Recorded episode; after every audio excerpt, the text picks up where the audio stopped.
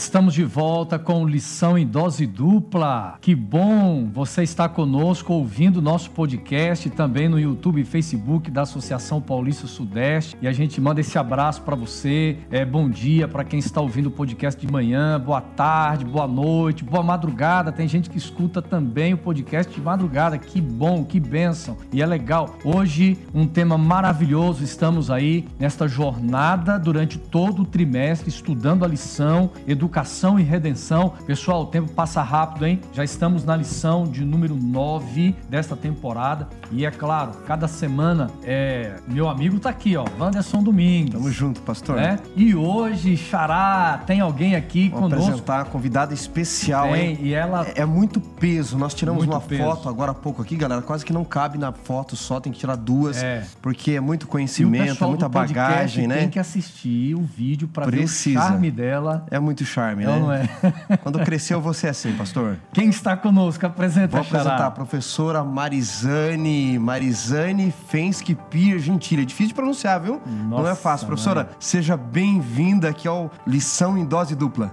Obrigada, obrigada, Pastor Wanderson, obrigada, Pastor Wanderson, obrigada a você que está aqui junto com essa dupla toda semana acompanhando essa lição maravilhosa. Essa não podia ser melhor, hein, Pastor? Com certeza. tá fantástica. Educação, isso é pro coração. A gente precisava, Agora. viu, Pro, né, Assunção? A gente Então, precisava por- de uma por quê? especialista na área, assim, viu? Por que a Marizane aqui no Lição em Dose Dupla? Por quê? Olha só, é, a professora Vamos lá. Marizane, você que está nos ouvindo e nos assistindo, ela é como um bombril, assim, né? ela tem múltiplas funções, não é? Múltiplos conhecimentos. E como a lição está tratando de educação, educação, educação, Jesus como professor, educação e redenção, agora a igreja e educação, nada melhor do que nós trazermos a responsável pela educação em toda a região da Paulista Sudeste, que é o ABC Paulista, Baixada Santista, com toda a bagagem que ela tem. Ela vai poder falar um pouquinho melhor aqui pra gente, professor, pastor, mas é muita bagagem na área de Uhum. É isso educação. aí. Eu vim Professora, para aprender com vocês. Não, mas Porque vai- quem ensina nós é- aprende nós é e a vamos gente está Nós é aqui. vamos aprender aqui. Mas diga pra uma gente o vez. seguinte: quanto tempo, professora, de na, na área educacional? Mas que barbaridade. Já, já vai revelar meio que a sua idade aí. Será que tem alguém assistindo aí que foi Olha, aluno, hein? Um quarto de século na educação. Um quarto de século. Um quarto de século. Tá Não bom. é Quem é ruim em honra? matemática já tá pensando por ali como eu. É, tô saindo adolescente, Alguns aninhos assim, só, né? 25 anos. Mas olha, você 25 sabe aninhos. que eu, eu estava olhando as redes sociais esses dias, eu dei aula, né? Eu comecei na capelania e olhando alguns alunos que eu dei aula na quarta série, quinta série, já, já com, com esposa, já, já estão casados. Terminando doutorado. Entendeu? E eu já, tô, de já, já estou me sentindo assim. E quando o seu Né? aluno vem para entrevista de Puxa emprego, é uma sensação fantástica. Então, é, o tempo passa, viu? Mas ao mesmo tempo que o tempo passa, vem as experiências. E com certeza, Marizane, vai ser muito bom você estar participando conosco. Marizane é gaúcha. Marizane, aí, e aí? E o. Rio Grande? É a terra boa ou não é? É Canaã, pastor, terra que mana leite e mel. Dizem, dizem que a Terra Santa vai descer lá no Rio Grande do Sul. Ó, alguns, gaúchos, dizes. alguns gaúchos defendem essa teoria. É, eu- Você concorda ou não? Pastor, se tu diz, é. Não, eu, eu, só estou reproduzindo isso aí. Viu? é pastor? meio complicado, né? É. Um comentário desse com, com Um teólogo Um aqui. teólogo. é, Dizem os gaúchos né? assim, ó, por mais terras que eu percorra, não permita Deus que eu morra sem que eu volte eu para lá, né? para lá. É Tem, tem, tem várias histórias, várias frases. Não me pergunte de onde, onde, Onde fica o alegrete. Ah, Ô Marizane, vão- de qual cidade você, você é? Eu nasci numa cidade chamada Jaboticaba. Ainda não Conheço. está no mapa. Conheço, tem no mapa, hein? Já, já, já preguei em próximo, Jabuticaba. É, a Palmeira das Missões, ali na região dos Pampas, no Rio do Uhum. Já Sul. fiz evangelismo em Jabuticaba. Uau. Já fiz evangelismo lá. Eu desafio você a descobrir onde fica Jaboticaba. Não é Jaboticaba, é Jaboticaba mesmo. Jabuticaba. E aí tem que, tem que ir lá e tirar uma selfie e marcar você, né? Tem que ir lá.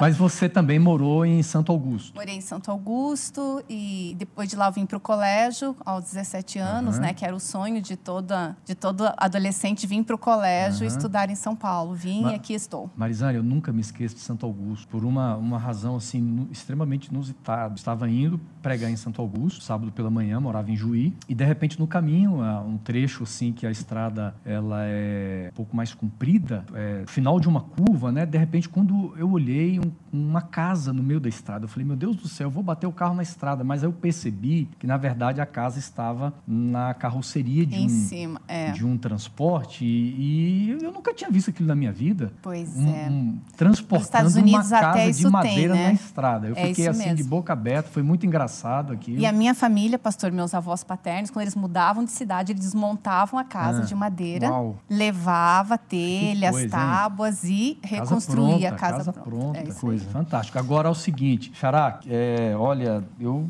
Temos que mostrar, surpreso, né? Tem Nós que temos que mostrar. mostrar, né? Pessoal em casa, gente, olha que camiseta polo linda, top. Eu nunca imaginava Aliás, que eu ganharia de acho que a presente gente já aqui podia hoje. deixar a dica aqui para os Ah. nossos convidados aí que estão vindo nas próximas lições, porque é presente da professora Marizane da Educação É Adventista. Olha aqui, porque ó. os blogueiros, eles têm aquela coisa de recebidos. Então, nós- hoje é o nós recebido do Isso, dia, né? é Os nossos muito além do ensino, recebido da semana. Então, os Isso aí. próximos, agora você abriu assim um, Não, não, é o um seguinte. caminho a- perigoso, aqui porque nós é vamos querer vivo. mais presentes. Aqui, aqui no programa é o seguinte, eu já fui comportor, você também. Então, professora Marizane, nós vamos Sim. ter que sortear. Uau, vai é isso ter, aí. Vai ter ou não vai ter para sortear galera uma tá camiseta ali pensando. aqui? Eu diria, inclusive, que a gente pode sortear para os pés também. Tem um tênis agora, Educação Adventista, mesmo? Uau, gente. Um sensacional. sapatênis sensacional. É, como é que você quer fazer o sorteio? Diga aí. Não, não. E a loja do aluno, dá pra gente colocar aí o, o, o site da loja do Dá, aluno, vai o QR aparecer ali. Code. E tá tudo combinado, Só que não. lá. Mas vamos lá, então vamos começar aqui. Você pode é, presentear o programa Lição em Dose Dupla, a gente sortear aqui um. Com certeza, a polo? camiseta e uma, o tênis. duas, uma camiseta, duas camisetas. Como- é que é a proposta aí? O, o Pastor. sapatênis tem, tem Eu ouvi também duas, um- eu ouvi duas, foi isso? Eu diria três. Nós Três? somos em três, olha né? camisetas. Nós somos em Presente três. em dose tripla. Em dose pessoal, em, dupla. pessoal em casa, pessoal no podcast, então vamos lá. Uma camiseta polo da Educação Adventista e E também. a gente entrega no um- mundo inteiro, hein? Entrega em qualquer lugar Qualquer do mundo. lugar. E também o sapatênis. Sapatênis. Então vamos lá. Então a gente tem que definir agora, porque foi tudo agora em cima Eu da hora. tenho tudo uma surpresa. proposta aqui de desafio. Vamos lá, desafiar como é que as Tem pessoas que estar ouvindo o podcast e aí vai tirar um print da tela, ou Isso. assistindo e aí você faz ali uma selfie ali, ou também tira um print da tela, posta e marca cinco amigos. Mas aí tem que marcar também, Aí. tem que marcar também a gente e aí aqui, ó. marca a lição em dose dupla, marca aí. E marca aqui. Vamos, vamos ah, deixar o nosso Instagram Vamos, aqui? então vamos. Vamos deixar, coloca aí O meu o Instagram. Então, se você for postar no Instagram, é vanderson.assunção7, ok? Se você for postar no Facebook, é Vanderson Assunção. É fácil de achar. É Vanderson Assunção, eu acho. Eu tenho que procurar aqui meu Facebook. Enquanto você Mas vai vamos lá. procurando aí, o meu é, É. Domingues, underline, Edu, V, porque é Wanderson Eduardo. Então, Domingues, underline, Edu, V. Então, Uhum. marca aí no Instagram. E se você for no Facebook, você vai colocar ao contrário, Domingues Eduardo Wanderson, você vai achar. Professora Marizane, seu Insta e seu O Facebook. meu é super diferente. O meu nome, Marizane Fensky Antunes, é só entrar lá. Mas eu quero que você marque também o Insta ou o Face da aqui da Educação Adventista. Isso. Coloca lá Educação ADV Ápice. Então marca, marca- a gente e marca a loja do aluno. Educação Ok. ADV Ápice. ápice e marca a loja do aluno, que é aqui a- a- onde você tem aqui os uniformes, o material escolar que vai sortear aqui pra gente. Beleza, então você coloca nas suas redes sociais, então meu Facebook é isso mesmo, Vanderson Assunção. Então marca, me marca lá no Facebook, se for no Instagram, vanderson.assunção7. O Domingos marca ele e marca também a professora Marizane, mas tem que marcar também a loja Educação do... ADV Ah, Ápice Educação que- ADV. e a loja do aluno. Ok, Mas olha, pastor, vale a pena, hein? Vale, com e a certeza. dica dos cinco, alu dos cinco amigos, pastor? para ganhar essa Você vai fazer um, um print da tela, uma selfie assistindo, marca os nossos Instagrams aqui e o Facebook que nós já colocamos, também Loja do Aluno, Educação ADV ADV Ápice, e você marca cinco amigos aí, ó, você vai levar essa camiseta bonita para casa, par de tênis bonito, e já vamos marcar aqui, viu, Assunção, para Marizane voltar outras vezes, porque presente a gente claro. gosta demais, né?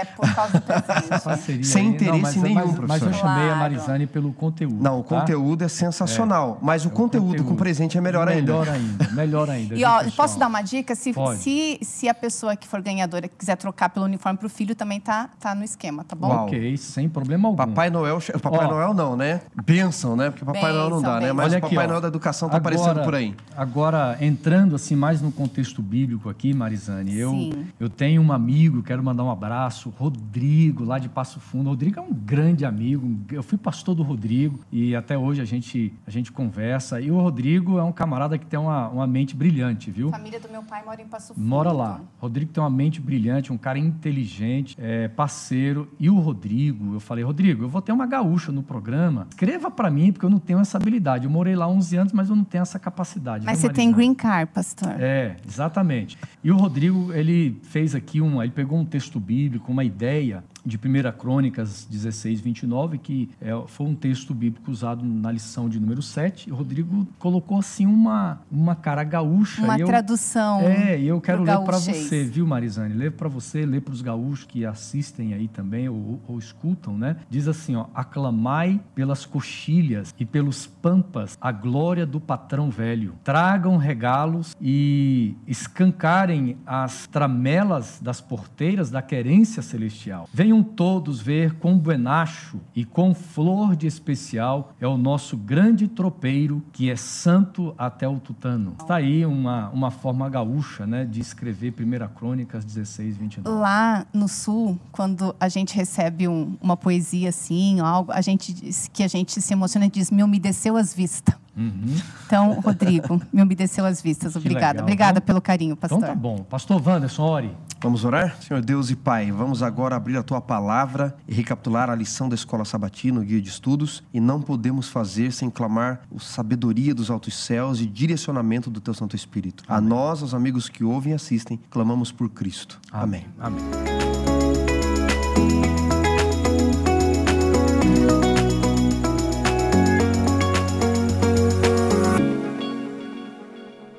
Meus amigos, então, é, a lição desta semana é, falou, estudamos, estamos estudando sobre a igreja e a educação. Esta relação entre igreja e educação. É, eu queria, eu acho que é importante primeiro aqui nós procurarmos definir à luz da Bíblia é, essa, essa palavra igreja. Há, há, muitos, nos dias atuais, há muitas formas de se compreender o que é igreja. E eu tenho percebido, professora Marizane e Xará, que até mesmo dentro do contexto adventista, a palavra igreja ela perdeu o seu significado original. Quando se fala em igreja, a gente pensa no templo. Por exemplo, ah, eu quero convidar um amigo para estudar a Bíblia Bíblia para seguir o mesmo caminho que eu sigo, eu digo assim: olha, você tem que vir para a minha igreja, né? para a instituição, para o ambiente físico. É, mas quando eu vou para as Escrituras, a gente consegue encontrar. É, é claro que a palavra, a palavra eclésia, ela não é um termo que tem origem nas Escrituras, mas ela tem origem na sociedade ali do Novo Testamento, mas tem uma aplicação extraordinária em relação ao povo de Deus. Então, a gente começa, amigos, é, entendendo entendendo isso. Vamos entender o que é igreja, para a gente poder entender o papel da igreja e a educação que a igreja, a professora Marizane, assume. Assumiu no passado, mas assume hoje também. Muito bom, pastor.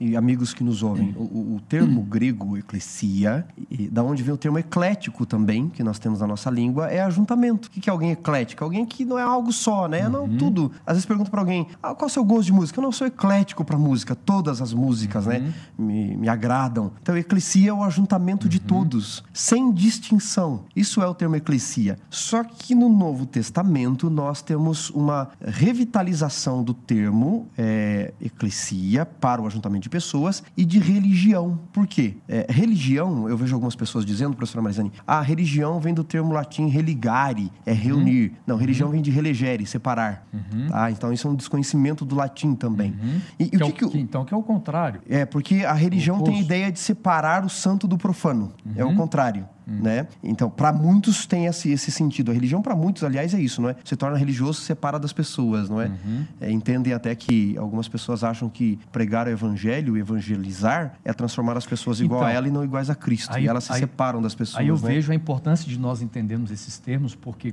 é, é, se, se há uma relação entre igreja e educação, mas eu entendo, eu entendo igreja como algo que, onde eu preciso me afastar, onde eu preciso me separar, eu estou quebrando o relacionamento então eu já, eu já, estou interrompendo esse processo de educação. Né? Exato. Né? Mas é interessante essa explicação aí, do, de religião e igreja. É. Giorgio Agamben, ele trabalha bem, um autor é, italiano, jurista, educador e teólogo. Giorgio Agamben escreveu um livro chamado Jesus e Pilatos, muito conhecido. E, e ele fala que para alguns, então, a, a, religião é religéria, separar, quando deveria ser unir. Hum. Qual o conceito que a gente coloca dentro da Bíblia disso para devolver a palavra para vocês aí? Quando Jesus vem, a religião é religere, ela separa as pessoas. Era isso que acontecia no templo. Pecador não entrava no templo, uhum. soldado Gentios. não entrava no templo, prostituta não entrava Algum, no templo, alguns, gentios. Pessoas de algumas profissões. Até né? judeus nascidos em outros países não podiam uhum. entrar em algumas alas do templo. Ela separava, o templo estava para separar as pessoas, não é? E, e o sagrado. Eu escrevi um artigo há um tempo atrás chamado Jesus, o maior profanador que já existiu. Porque o que é profanare? Profanar é devolver ao uso comum. E, e, e santo é separar do uso comum. Embora o templo fosse santo, Deus profanava o templo. Olha que conceito de religião uhum. diferente. Em que conceito Deus é, profanava o templo, professora Marizani? Quando você ia para o templo e você confessava os pecados sobre o cordeiro uhum. e o sangue do cordeiro uhum. jogado no templo, na cortina. Uhum. Ou seja, se misturava o sagrado com o profano uhum. para salvar o profano, né? Uhum. O profanos, o que está além do sagrado, não é? Quando Jesus vem, ele percebe que o pecador não pode entrar no templo para profanar este templo no sentido de conhecer o Deus santo que está lá. O que, que Jesus faz? Vocês não podem mais entrar no templo? A religião está separando vocês? Eu trouxe uma religião agora que religa, da religare. Aí João 14 diz assim: o verbo se fez carne e habitou, que é a expressão esquenu, armar tenda, é o templo. Uhum. O templo veio para o nosso meio. Se vocês não podem ir para o meio do templo, uhum. o templo veio para o meio de vocês. A partir de Jesus, a religião agora, ela não é mais determinada por uma casta, ela pertence a todos. Uhum. Vós sois nação santa, vós sois povo real, vocês são a igreja. Crentes, a igreja né? não se limita ao templo, a igreja não se limita mais à parede a partir de Cristo. Uhum. Você é a igreja. Uhum. E quando você fala isso, pastor, aqui eu vou transformando tudo na escola. Uau, né? sensacional. Né? O que que a escola é se não um lugar onde também vão todos os tipos de pessoas. As que sabem mais, as que sabem uhum. menos, as que não sabem nada. É, e ali tudo se mistura e tudo se separa, porque cada um tem a sua própria necessidade. Quando você fala igreja e educação, a própria palavra educação já te diz o que? Educa e ação. O que, que a gente tem na igreja? Ação também. Uhum é, quem está me ouvindo e que lembra do seu tempo de escola, você que é adulto, você provavelmente não, não, não tem assim todas as lembranças de aritmética, de matemática, de português ou de outras disciplinas, mas talvez seja muito forte para você como você se sentia na escola. Do que, que você lembra? Dos seus amigos, dos seus inimigos, de que você sofreu bullying, se você, o que você gostava de fazer, como era o lanche na cantina, quem eram os seus amigos. Quando a gente vem para a igreja, esse lado social também é o que nos aproxima e o que nos distancia. E eu fico pensando, às vezes alguns deixam de ir à igreja, à escola, porque não se dá bem com um ou dois. E da mesma maneira como eu vou à igreja e não, é, me, me, não talvez eu não volte para casa assim pensando em tudo que eu ouvi teologicamente, mas eu volto para casa de como eu me senti, com quem eu conversei, que relacionamento eu tive lá e como a teologia me vai transformar, como a educação me transforma. Isso é fantástico, professora. Outro dia você estava falando, eu lembrei do Lewis, até mencionei aqui, mas me permitam repetir você não estava. O Lewis ele fala que ele tinha uma sociedade de três amigos, né? Ele, o Tolkien, o Charles, também conhecido como Williams. Ele diz que o Williams morre. Ele diz: Bom, quando o Williams morreu, eu podia pensar que, bom, não preciso dividir o Tolkien, o meu amigo Tolkien, com mais ninguém. Ele disse: Mas ao contrário, quando o meu amigo morreu, Williams, ao invés de ter mais do Tolkien, eu tinha menos. Sabe por quê? Havia algo no Tolkien que só o William podia tirar. Havia algo em mim que só o William podia tirar. Então, quando um faleceu, ao invés de um ter mais do outro, nós tínhamos menos. Quando a religião é entendida só como separação, porque os outros são diferentes, sabem mais, mais, sabe uhum. menos, tem gostos diferentes. Tem gente aí pensando, não vou voltar para a igreja depois da quarentena aí. Uhum. Tá acabando aí em alguns lugares, tá, tá controlado, né, quarentena, mas já pode voltar para alguns lugares. Não vou voltar porque lá tem gente chata, lá reparam na minha roupa, lá reparam na minha música, lá reparam na minha comida. Ora, você pode adorar a Deus sozinho? Pode. Se não puder adorar é, em eclesia, num ajuntamento, em mais pessoas. Mas não é legal, sabe por quê? Há algo de Deus que só a Assunção pode ensinar para mim. Uhum. Há algo de Deus que só a Marizane, com a sua experiência de vida, pode ensinar. Ou seja, se eu me isolar para ter uma religião isolada, ao invés de ter mais de Deus, eu terei menos porque não aprenderei de Deus na sua vida. Da mesma forma, pastor, a educação e a igreja, elas começaram nos nossos lares. A igreja primitiva claro. começou nas casas. Uhum. E, e, a igreja na terra, né? Começa ali com o primeiro casal, com a primeira em família. Casa. É. em casa. E onde a igreja e a escola estão hoje? Em casa. Nós estamos... Se houve um tempo onde esse conteúdo é, é melhor compreendido e vivido, é esse. Né? É, é, é, da sua área, pastor, escola sabatina. Eu fico uhum. pensando assim, se essa lição é escrita tantos anos antes, revisada tantos uhum. anos antes, que carinho de Deus trazer um ensino de educação uhum. para um ano de pandemia, onde a educação e a igreja voltaram para dentro de uhum. casa, voltou para sua origem. Mas esse é um lugar onde a gente veio para se proteger. Mas onde é o nosso social? Uhum. Acontece dentro da igreja física, acontece dentro da escola ficar também. Então, eu já queria aproveitar para fazer o meu merchan. Um abraço para esses professores do mundo inteiro que se para os pais que se reinventaram fazendo educação domiciliar. Era uma coisa que a gente terceirizava. A igreja também. A gente terceirizava uhum. o nosso uhum. conteúdo para o pastor. Agora o pastor uhum. não está lá fisicamente para me atender também. Ô, ô, ô Marizane, é, você até nos bastidores, agora falando dessa, dessa aproximação, desse retorno, de certa forma, da educação, educação formal, mas também nós nos deparamos com a educação cristã dentro de casa. É, é muito comum, por exemplo, pais transferirem a educação formal para os professores. Uhum. Muitos pais não, não acompanham pelo estilo de vida, pela correria que eles têm, né? E eu tenho uma professora dentro de casa, eu sei como é que é um pouquinho, e, e de repente vem a pandemia a educação, de certa forma, está em casa. Mas também, quando falamos de educação cristã, muitos pais terceirizaram a educação dos filhos, mas a própria educação dele, homem, mulher, pai e mãe, para o pastor, para o pregador. Para os desbravadores, de, desbravador, deixa que a professora lá, ela, ela estuda a lição com meu filho, com minha filha, porque eu não tenho tempo. E, de repente, chega a pandemia e nós não temos mais a estrutura física da igreja para suprir. Então, nós percebemos o seguinte: Deus, de certa forma, tá, ele está gritando, Deus está tá nos, nos reposicionando, trazendo a gente de volta, de certa maneira, para nós assumirmos algumas,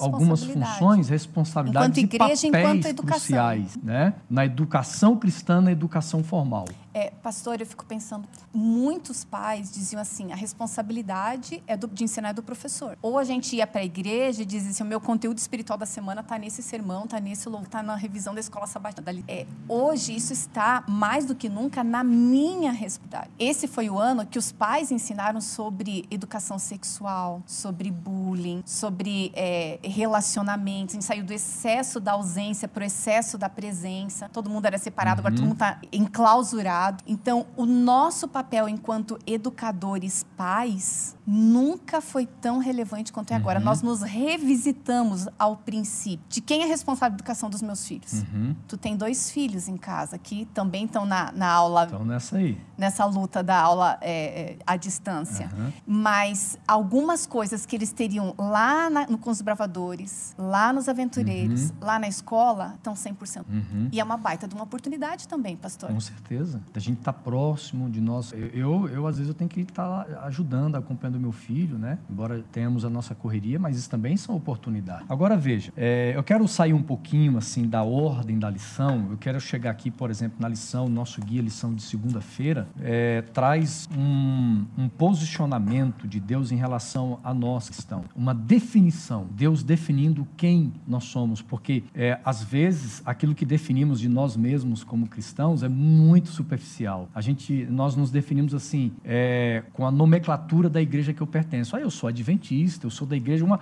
uma vez eu perguntei para uma mulher, é, eu estava num, num, numa livraria evangélica ali, eu vi uma, uma senhora muito empolgada, né, cantando o louvor que era colocado ali. Eu perguntei para ela assim: e, e, você é cristã? Eu sou. De qual, de qual igreja? Eu sou da igreja do pastor Fulano de Tal. Eu nem sabia quem era. Né? Aí eu falei: não, mas e o nome da sua igreja? Ela falou para mim assim: olha, sabe que eu não sei o nome da, da igreja agora? Eu sei que é do pastor fulano, né? Mas a Bíblia, ela define a nossa identidade. A minha identidade não é o nome do pastor, a minha identidade não é simplesmente o nome da minha igreja, mas tem a ver com um estilo de vida. E na lição de segunda-feira, a gente vai no texto de Mateus, capítulo, deixa eu ver aqui, capítulo 5. Vamos olhar esse texto bíblico aí, você que está em casa? Mateus, capítulo 5, é, para a gente poder construir essa ideia, né, de igreja, educação, mas a gente entender também o nosso papel. Mateus, capítulo 5. Você quer ler, Xará? Vamos lá. Mateus 5,14 em diante, né? a 16. Mateus 5,14 diz assim: Vós sois a luz do mundo. Não se pode esconder uma cidade edificada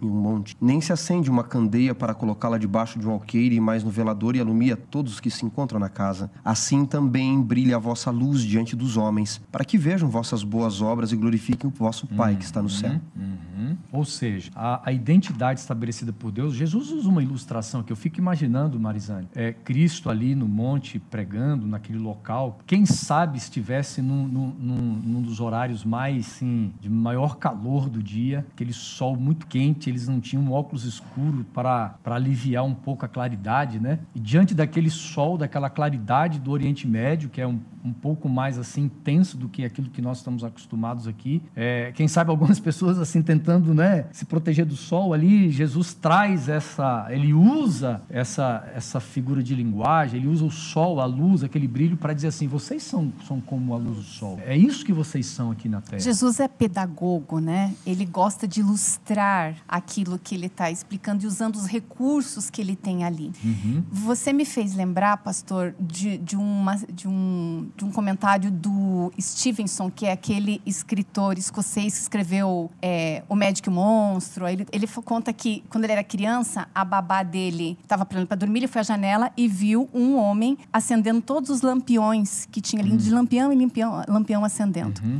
E aí ele falou para ela, assim, encantado: Venha ver, ele está abrindo buracos na escuridão. Olha que coisa preciosa. Né? Quando você chega com a verdade, você chega com a luz. É, e a Bíblia fala: a, a, né, a tua palavra é uhum. luz. Luz para os pés, luz para o meu coração, luz para minha mente. Eu e você, professor, pai, irmão, cristão, nós somos luz. A gente abre buracos uhum. na escuridão. Eu fico pensando assim, professor, agora eu vou puxar a sardinha para o lado da educação. Posso um pouquinho? Por favor, você é pedagogo, conte para o povo. Estou tentando ser, né? Eu sou um projeto de pedagogo. Estou tentando, estou no primeiro ano de pedagogia ainda. E todos os seus Marizane já é, é, doutora aqui depois, no assunto, depois né? eu vou confessar para vocês algo aí, viu? Mas tá bom. Lá. E Não. ele e todos os capelães que ele é coordena é aqui da, da, das escolas estão, da, da Paulista estão Sudeste todos estão todos aí fazendo pedagogia. pedagogia. Olha que legal. Né? legal viu? É, Rubem Alves fala que a primeira tarefa da educação é ensinar a ver. Quando Jesus diz, vocês são a luz, para que, que serve a luz? Uhum. Para nos ensinar a ver. É para isso. Do contrário, não poderíamos enxergar. Se a primeira tarefa da educação, nós estamos falando de educação e igreja, é ensinar a ver, o que, que Jesus está dizendo? Ensine as pessoas a enxergarem aquilo que elas não podem. Um dos maiores exemplos de pedagogia, de ensino, de educação que eu, que eu li, e se não me fala foi, não me falha, foi o próprio Rubem Alves, ele diz que é, a função do professor, do mestre, é ensinar o aluno a enxergar numa direção que ele não estava olhando. Jesus nos chama, enquanto religiosos, já que educação e redenção são a mesma coisa, para sermos luz por quê? Você deve estar se perguntando aí. Uhum. Porque ele quer que você e eu ensinemos as pessoas, através do reflexo da nossa vida, a enxergar aquilo que elas não poderiam enxergar nesse mundo de escuridão. Xará, até porque o Sermão do Monte, o sermão que nós encontramos em Mateus, no capítulo 5, e também nos outros capítulos, Cristo vem apresentando ali um modo de viver do reino de Deus aqui na terra. Exato. E quando eu compreendo que eu fui estabelecido como para ser luz, isso tem uma relação com a nova criação. É a nova criação. Paulo escreveu, né? Quem está em Cristo é uma nova criatura. Uhum. Jesus falou para Nicodemos, Nicodemos, se você quer ver o reino de Deus, você tem que nascer de novo. Então, é, nós sermos esse canal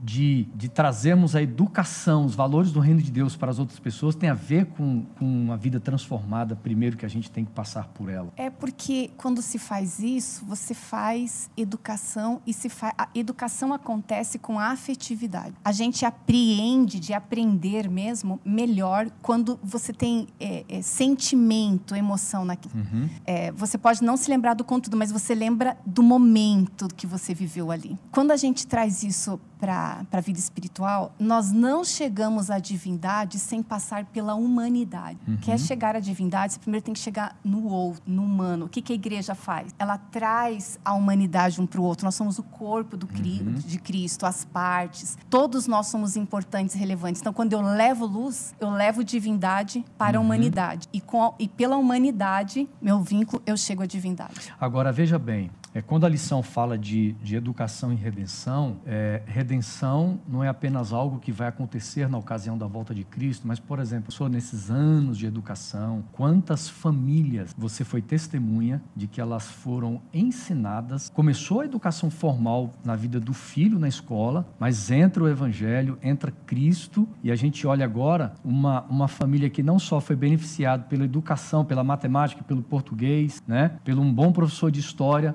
mas entrou o evangelho naquela família e esta família experimentou, já aqui na terra, a redenção. Sabe uma por quê, vida pastor? nova. O magistério e ministério, ou que você mostrou aí na capa da sua lição, educação e redenção, magistério e ministério, são a mesma coisa, Uhum. nesse sentido do cuidado do outro. É, eu, eu faço o magistério usando o ministério. É, você, Jesus pregava, ensinava, Uhum. curava. É, tudo está interligado. Então, se a minha educação, se a minha religião não transforma a outra, de que ela serve? De que eu sirvo, trabalhando Uhum. 25 anos na educação, se eu não ajudar pessoas a mudar a próxima geração Uhum. e as outras gerações? De que serve o pastorado, o ministério, se não for para Uhum. mudar, para povoar a eternidade? Então, é, é, a gente volta de novo aqui. Para chegar à divindade, eu preciso acolher Uhum. a humanidade que fizeram desses meus pequeninos. Uhum. Agora é curioso, né? Porque Jesus diz que antes de brilharmos a nossa luz, ele diz: Vós sois a luz. Você tem que ser, Exato. né? Para depois mostrar aquilo que você é, porque é natural da aprendizagem, Está não na é? essência, né? É. Dessa nova A criatura. professora Marizane sabe que se fala muito em deficiência, déficit de aprendizagem, né? deficiência na aprendizagem. E aí o Rubem Alves ele tem algo interessante, ele diz assim, fala-se muito em deficiência de aprendizagem, mas não se fala em déficit de ensinagem. né? Ele diz, você tem que aprender a ensinar, você professor que nos ouve e nos assiste. Olha o que Jesus faz. Primeiro seja, para depois você poder mostrar. Não aquilo que você não é, mas é natural, você é, vai irradiar a sua luz diante dos homens. Para você não ter déficit de, de, de pregação, primeiro viva ela. Paulo diz assim, eu antes de pregar aos outros, eu esmurro o meu corpo, eu reduzo a servidão, para que tendo ensinado aos outros, não seja eu aquele que mais precisa. Ou seja, eu já aprendi primeiro, para depois eu poder ensinar ao outro, E aí né? é Exato. natural, né? É o testemunho, é aquilo que a gente copia do outro, né? A gente copia o jeito de falar, tu foi pro sul, tu gostou do jeito de falar, de vez em quando tu, tu fala um gauchês também. É.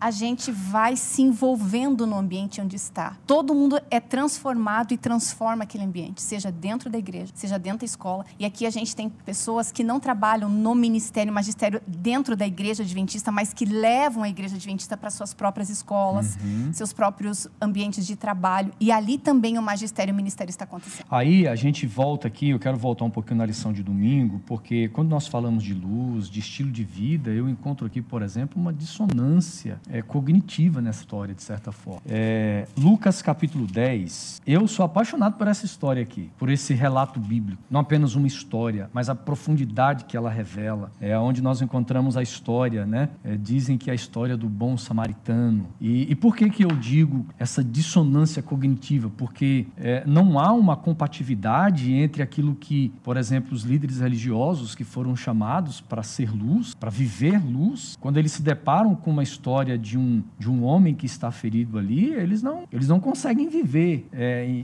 de uma forma excelente na prática aquilo que eles acreditavam. Né? E então nós encontramos na lição de domingo, a, a- vamos dizer assim, um ponto muito relevante da, do que é igreja. Pastor Domingos e Marizano, o que é igreja? O que é igreja? Muita gente acha que igreja é, é templo, igreja é o programa que eu participo, igreja é quando eu vou lá e ouço alguém pregar. Mas quando eu olho para a Bíblia, eu olho para o evangelho, para os evangelhos, nós vamos entendendo, né, tudo que constitui a igreja. E uma delas está aqui, um dos princípios da base da igreja. Lucas capítulo 10, de, de 10, 30 a 37, não, não vai dar tempo da gente ler o texto, né? Mas nós temos um homem que, que está ferido à beira da estrada e, e- e dois líderes religiosos passam por ali, mas eles não, por algumas razões, eles não é, param, né, para viver a igreja. Pastor, eu sou apaixonado por essa história. Aliás, o Evangelho de Lucas, eu tenho uma paixão por ele. Embora eu seja casado com o Evangelho de João, eu tenho um caso com o Evangelho de Lucas, sabe? O Evangelho de Lucas, ele, o Jesus de Lucas é sensacional. Tem muita riqueza nessa história. Eu queria destacar duas apenas e devolver a palavra para vocês. E eu vou começar do, do fim e depois vou voltar para o início. É, primeiro, na questão da parábola, né? Jesus conta esta parábola para ensinar o doutor da lei. Então, ele está usando esta parábola como uma ilustração de ensinagem, né? De fato, né? Você quer aprender uma lição? Eu vou te contar algo, tá? Então, ele está educando alguém e ele vai partir do conhecido para ensinar aquilo que o outro não queria aprender, porque ele também conhecia, mas os ouvintes eram desconhecidos. Por que, que o sacerdote e o levita não ajudam um homem caído à margem do caminho? Que eles não sabem se é judeu, se é samaritano. Por um motivo. É, da perspectiva religiosa, eles estão mais, mais preocupados com a religião uhum. do que com as pessoas. Da perspectiva da educação, que elas se unem, eles estão mais preocupados com o conteúdo do que com aquele que recebe o conteúdo. Uhum. Então, eu tenho conteúdo, eu não posso me contaminar. Se eles fossem professores, diriam: eu não vou me preocupar com esse aluno nota zero, porque senão eu vou, não vou conseguir entregar o conteúdo até o fim do mês. Estou mais preocupado com o conteúdo do que com uhum. o aluno que eu vou entregar. Da expectativa religiosa, uhum. eu não posso me contaminar porque eu preciso pregar. Vai que ele seja um morto, eu não posso tocar, ficarei contaminado. O sacerdote estava descendo provavelmente para oficiar algo. É, uhum. o, o, levita, por outro lado, era o ajudante do sacerdote e ele aprende pelo exemplo. Ele está aprendendo. Se o meu mestre não, não, não tocou, ele está aprendendo. Eu estou olhando. As estradas romanas eram retas. Eu vi que ele está lá na frente e passou reto. Uhum. É pelo exemplo, não é? é veja, quando você admira o mestre, Jesus quer ensinar isso para quem ele está contando a história. Ele quer mostrar que ele é o bom samaritano. O bom samaritano da história é Jesus. Por que, que ele quer ensinar isso? Porque quando você admira o mestre, o coração dá ordem para a inteligência, para que o cérebro capte aquilo que ele não conseguiria se não admirando. Então Jesus, como quer salvar aquele rapaz que o questiona, para o doutor da lei que ele conta a história, ele mostra o seguinte: eu vou te ensinar quem eu sou, para que admirando uhum. quem eu sou, o teu coração dê ordem ao teu cérebro, para que você entenda o que de outra forma você não entenderia. Uhum. Então essa é a primeira parte da lição. Preocupa-se com o conteúdo, preocupa-se com a forma da religião e não com a pessoa uhum. e não com o aluno. E Jesus agora quando ele volta da história, ele, ele devolve a pergunta. Você queria saber quem é o seu próximo? Porque ele pergunta: uhum. quem é o meu próximo? Uhum. Aí Jesus conta a história e tem algo de estranho. Vocês notaram algo de estranho na história? Você que está aí nos ouvindo, nos assistindo, você notou? Não deu tempo de ler, mas você já leu que tem algo de estranho? O doutor da lei diz assim: afinal, como posso ser salvo? Jesus diz, faz a pergunta, né? Que está escrito na lei. Ele diz: amor a Deus, amor ao próximo. Aí Jesus diz: faz isso e viverás. Ele diz, querendo se auto-justificar: quem é o meu próximo? Aí Jesus diz: tá, vou te ensinar quem é. Um homem descia de uhum. Jerusalém para Jericó e vem a história. Ele termina a história e tem algo de estranho, porque aí Jesus devolve a pergunta: quem foi o próximo do homem, homem que caiu na mão uhum. dos salteadores? Sabe o que uhum. Jesus está dizendo? Se você observou a história, você vai entender uma coisa. Eu sou o bom samaritano, Jesus está dizendo. Aliás, é uma das alcúrias, um dos xingamentos, era chamar Jesus de samaritano. Eu sou o bom samaritano. Quem é você, doutor da lei, na história que perguntou uhum. quem era o próximo? Ele diz: é simples. É só você responder a pergunta: quem foi o próximo daquele homem? Sabe o que ele está dizendo? Na história, doutor da lei, você é o homem caído à beira do caminho. Uhum. Se você responder quem é o próximo, você já identificou que você precisa de salvação. É muito conteúdo, né, professora Maisani? É muita é... coisa numa história só. É, eu, você falava, eu fiquei pensando que um exemplo correto, um testemunho, a prática daquilo que a gente fala faz mais pelo, pelo mundo, pela humanidade, do que uma profissão de fé. É como eu trato os meus alunos, os meus professores, os meus diz muito mais sobre os títulos. Que eu, meus títulos não querem dizer nada, uhum. né? O que vai ficar é como eu trato as pessoas, é o que, que eu estou levando para elas. Quando o, o, bom samaritano para ali, o que, que ele está fazendo? Ele está além da ele está vivendo o evangelho. É aquele professor que em sala de aula ele acabou de explicar, aquela criaturinha estava conversando, e aí ele diz: Não entendi. E ele volta, respira e começa. O que, que Deus faz? Ensina tudo de novo uhum. e tudo. Esse deveria ser o nosso, o nosso modelo uhum. de professor, né? O nosso modelo de. Até porque, até porque é, o homem ferido, é, pelo que nós entendemos, é, levaram tudo dele, inclusive possivelmente até as roupas foram foram e é o que encanta na história, tiradas, né? E, e, ou seja, quem passa por ali não conseguia identificar se ele era um judeu, se ele era um gentio, um samaritano. Não, Sem identidade, não, não tinha o que oferecer.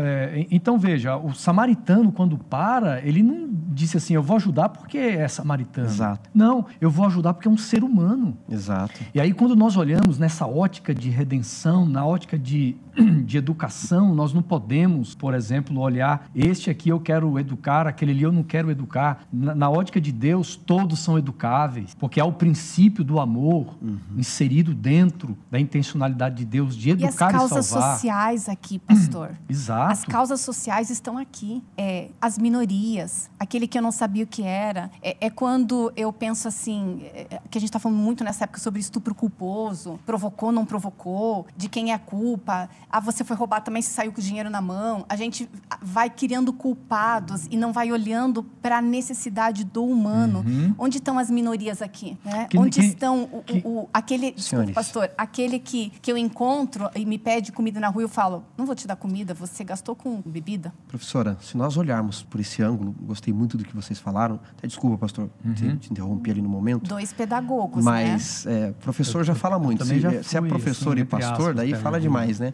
Agora veja que interessante, não é? é? Trazendo um pouquinho à tona o que vocês já falaram, algumas coisas que me saltaram à mente. Você mede de fato uma pessoa, né, o valor dela, pela forma como ela trata não só o seu semelhante, mas aqueles que, por situações da vida, estão num estágio, num estado inferior a elas de poder. Não vai trazer nenhum benefício, nenhum de, status. De riqueza, ele não tinha o que oferecer. Por isso Jesus é o grande exemplo, você colocou a redenção. Uhum. Ele trata aquele que não tem nada a oferecer. Uhum. E, e, eu estava dizendo que eu tive pouco, muitos mestres e poucos que eu admirei. E a maioria que eu admiro até hoje é pelo exemplo.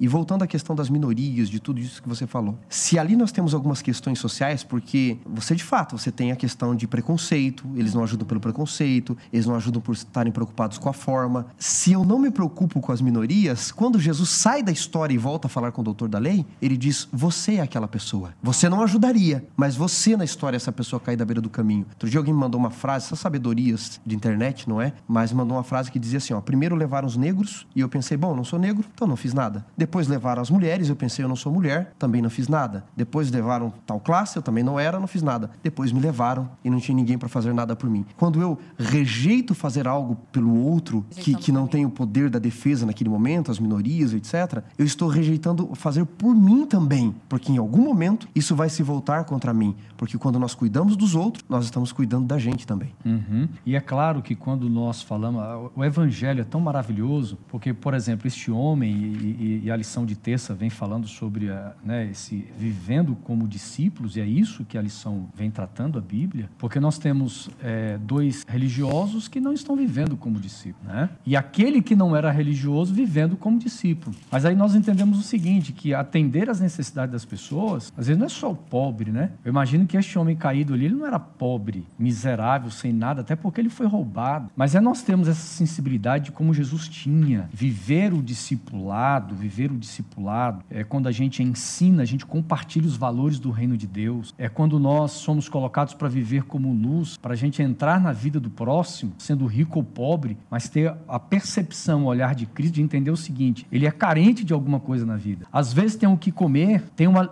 é, é, lhe, lhe, lhe sobra o alimento material, mas lhe falta o alimento espiritual, né? O emocional. O emocional, por exemplo, tem muito dinheiro na conta, mas na conta do coração, aqui na alma, é uma pessoa vazia. Tá e ela não consegue, nas suas riquezas, na, nas, na, nas suas é, inúmeras opções que o dinheiro pode lhe dar, ela não consegue ter este encontro real com, com Jesus. Ela não tem sido é, ensinada a respeito das coisas do reino de Deus, né? Mas a gente está indo agora para a gente terminar a nossa lição. O tempo, o tempo voou muito. Eu quero terminar com vocês aqui, é, justamente falando, é, professora Marizane, na, na, sobre a questão da verdade, né? E, e na educação é, é bem interessante a gente perceber o seguinte, que há uma tendência de às vezes o professor e num contexto espiritual, o mensageiro, o professor da escola sabatina, o pregador, apenas é, trazer o conteúdo, né? E a gente percebe que dentro de um contexto de educação é muito comum as perguntas, se fazer perguntas dentro... para se obter respostas. Isso e começa no nosso desenvolvimento, né? É, depois que uma criança é, desenvolve a fala, antes da fala ela tudo ela descobre uhum. tocando, pegando, uhum. é aquela fase do perigo ali de uhum. que a gente protege a casa inteira. Uhum. A segunda fase, a fase da fala, é quando ela descobre e aprende com perguntas. E pergunta sobre tudo, tudo, todo, né? pastor. Né? Tem uma pesquisa é, é, britânica que diz que as crianças ali, por volta dos quatro anos, fazem 300 perguntas por dia. Mãe vai saber o que é isso. Pai né? também. Pai também, né? É, Mãe mais, né? 300 perguntas por dia. E como é que, que a gente...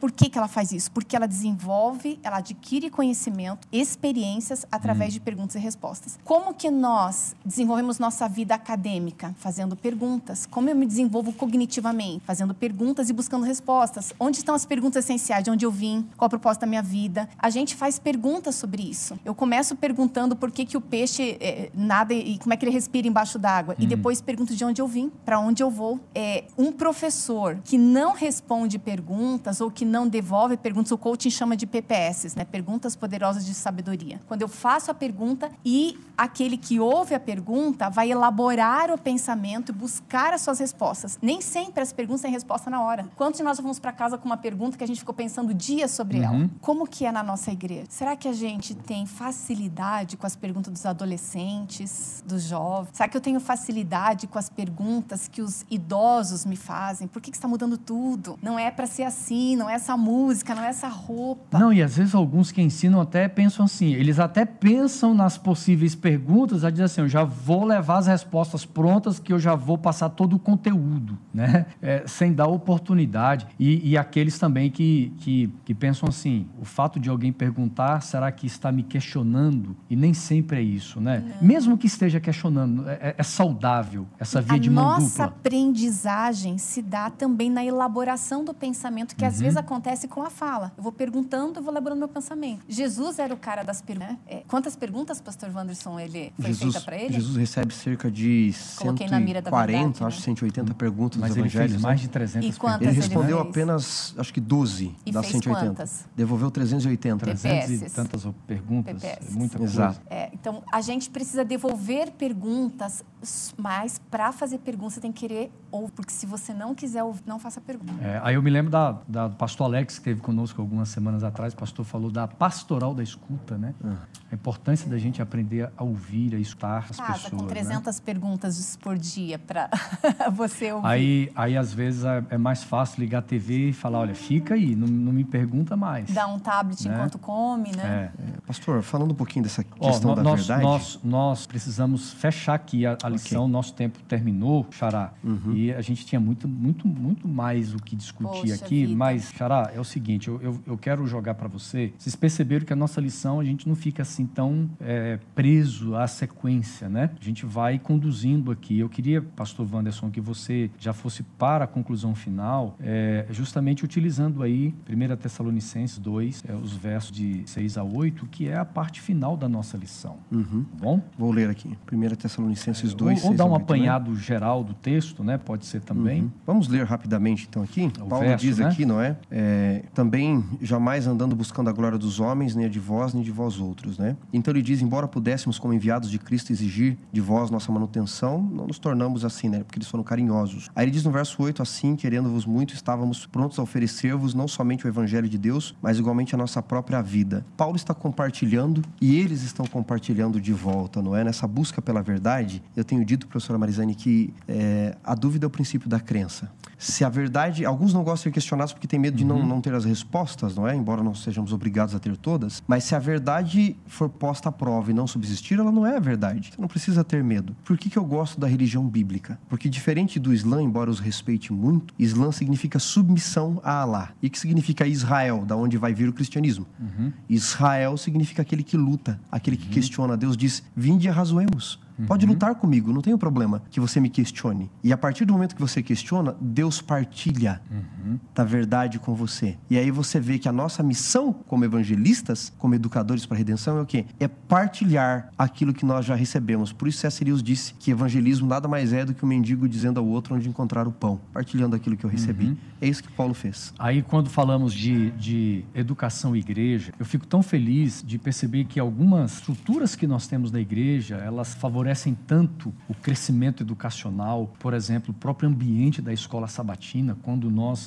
não é, é gostoso quando a gente chega na igreja no sábado de manhã e a gente nós nos encontramos, encontramos as pessoas queridas e ali nós crescemos porque é um compartilhar de conhecimento, é o professor lançando uma pergunta no pequeno grupo também, lá numa casa, num lar, de uma forma tranquila, mais informal, a gente conversa, a gente vai estudando a palavra. Eu gosto muito disso aí. E quando nós vamos é, às escrituras e a gente olha para a igreja hoje, né? A forma como Deus tem conduzido a igreja, a igreja não é perfeita. Nem a educação. O, o, os professores não são perfeitos, não. pelo contrário, nós temos nossas limitações, mas de, de qualquer forma, Deus tem usado as estruturas, Deus tem usado pessoas, e aí vem o mais importante. As estruturas, elas são uma ferramenta, é um meio de Deus fazer com que a educação, ela tenha um impacto maior, mas Deus, ele unge as pessoas. É o Espírito Santo é derramado derramado sobre as pessoas, sobre nós aqui. E com certeza, vivendo dessa forma, eu acho que a nossa vida pode frutificar de uma forma extraordinária o ensino, né? E eu quero que vocês terminem aí com, a, com uma, uma, um, uma frase, uma ideia final para aqueles que nos ouvem e nos assistem. Bom, vou primeiro começar, o Xará então, né? e, a, e, a Pro, e a Pro é, Marizane. Dizem que as mulheres primeiro, mas vou dar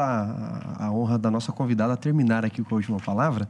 Eu só estava lembrando aqui, enquanto vocês conversavam sobre essa questão de educação, e você estava falando, pastor, de Vitor Frankl, fundador da logoterapia, uhum. é, psicólogo, psiquiatra, preso nos campos de Auschwitz, num dos discursos dele na ONU sobre educação, eu acho que isso aqui serve agora para educação e redenção, ele disse: olha, o que é a grande educação que o mundo precisa, as nações precisam apresentar? Ele disse: nós, como educadores, não podemos apenas ensinar os alunos a serem médicos, advogados, engenheiros, etc. Ele disse: eu estive nos campos de concentração e eu vi os melhores médicos aplicarem injeção de gasolina nas pessoas. Uhum. Eu vi os melhores engenheiros construírem câmaras de gás uhum. e os melhores advogados defenderem as causas nazistas. Ele disse: então nós não temos que formar apenas médicos, advogados, engenheiros, etc. Nós temos que formar pessoas que aprendam a amar, a respeitar, a se colocar no lugar do próximo. Esse é o sentido de educação e redenção. Jesus, quando ele veio nos salvar, o que, que ele fez? Se colocou no nosso lugar na cruz. Eu fiquei pensando, pastor, é, num conceito de aluno enquanto discípulo. E me emociona pensar como que era formado um discípulo e como nós formamos um aluno. É, depois de passar daquelas duas primeiras fases de educação ali, é, do que o rabino fazia com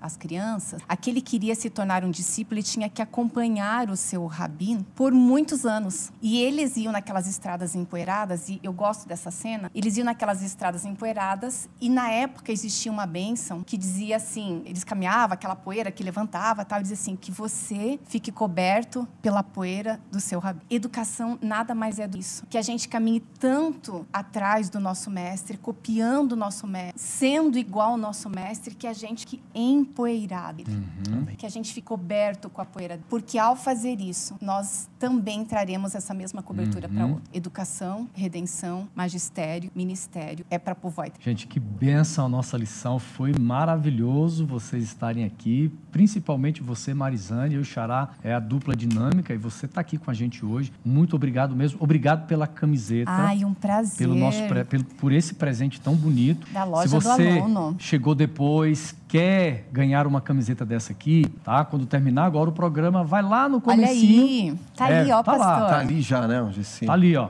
Loja do aluno, hein, galera? Olha. Loja do Valeu, aluno. Valeu, hein? Vai lá no comecinho da lição e você verá como poderá, né, concorrer e ganhar uma lição da escola sabatina. Tá a camiseta, bom? né? Camiseta é, desculpe, e também o tênis, né, da educação e o, adventista. E o sapatênis da educação, tá bom? É muito simples, você é, tira um print, né, ou, ouvindo o podcast, ou tira uma foto aí assistindo a lição e você vai ter que marcar aí a, a gente, marcar a página da, da ápice do, do Instagram, tá bom? Mas as dicas estão lá no comecinho, nós já vamos encerrar aqui a nossa lição. Muito obrigado, um grande abraço, Ai, professora Marzana professora. Gente, que delícia estar tá aqui muito aprendendo bom, com vocês. Nós que e... aprendemos muito, viu? Obrigado por sua presença. E você vai terminar orando. Vamos orar. Por todos nós. Deus querido, gratidão por nos ajudar a entender a educação enquanto redenção. Nós somos todos aprendizes e somos todos mestres. A gente convive todos os dias, vai deixando um pouco de nós e carregando um pouco. Que ao andarmos com os nossos o nosso próximo, com a nossa família, com os teus filhos, em qualquer situação que a gente represente. Amém. Cuida, Senhor, é, da tua igreja, da tua escola no mundo. Unge, Senhor, os líderes, os professores, os pastores e nos ajude a cada um de nós, enquanto líderes de igreja, enquanto membros da tua igreja, abreviar a tua vinda. É para o céu que a gente quer ir, é lá que quer aprender aos pés do grande mestre. Prepara, Senhor, é, a nossa sala de aula. Nós estamos prontos para voltar para casa. Te aguardamos e dizemos isso em nome de Jesus. Amém. Amém.